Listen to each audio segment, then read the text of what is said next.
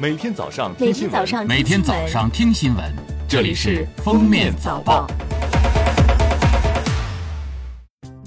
各位听友，早上好！今天是二零二三年七月二十七日，星期四，欢迎大家收听今天的《封面早报》。首先来听今日要闻。国家发改委副秘书长欧红二十六日表示，入夏以来，全国日调度发电量三创历史新高，最高达到三百零一点七一亿千瓦时，较去年峰值高出十五点一一亿千瓦时。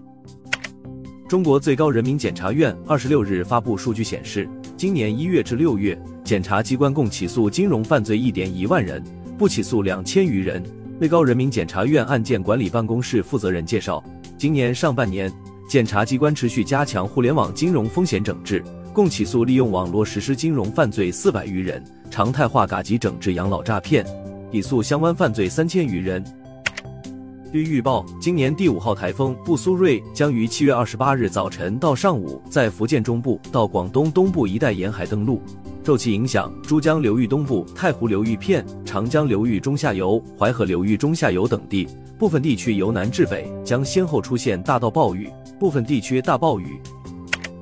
据国家邮政局官方网站消息，根据二零二三年季特邮票发行计划，中国邮政集团有限公司定于二零二三年七月二十八日发行成都第三十一届世界大学生夏季运动会纪念邮票一套两枚。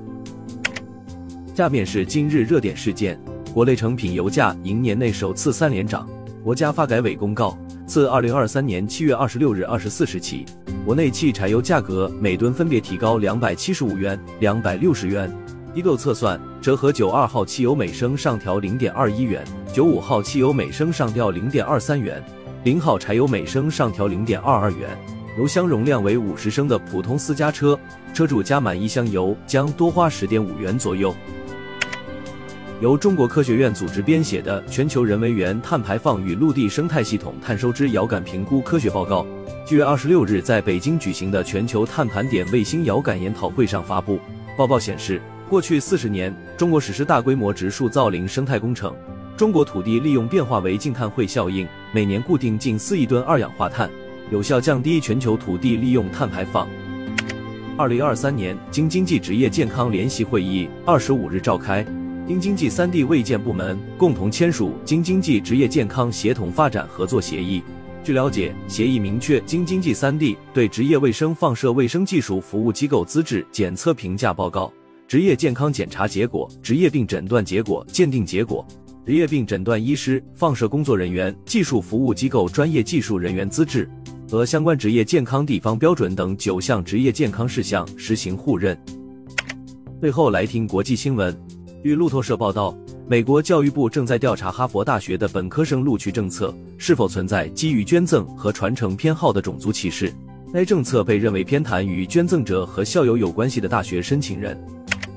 据哈通社二十五日消息，哈萨克斯坦教科书数字化率已达百分之八十。目前，所有数字教科书均已通过相关审核，并纳入教师教学工作手册清单中。据哈萨克斯坦教育部新闻处称，教育部吸引了十一家出版社参与数字教科书开发项目，旨在引入创新方法改进教学工作，同时还制定了供中小学教师参考的教学建议，以促进数字教科书的有效应用。消息称，计划到二零二四年。数字教科书覆盖率将达到百分之一百。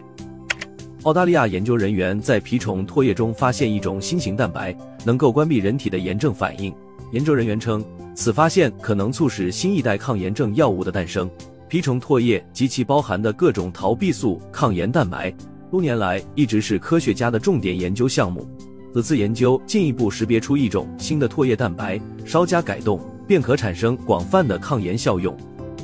综合德媒二十五日报道，根据国际货币基金组织当日发布的世界经济展望报告更新内容，预计二零二三年德国经济将萎缩百分之零点三。这一数据较三个月前的预测更为悲观。国际货币基金组织四月曾预计二零二三年德国经济将下行百分之零点一。感谢收听今天的封面早报，明天再见。本节目由喜马拉雅和封面新闻联合播出。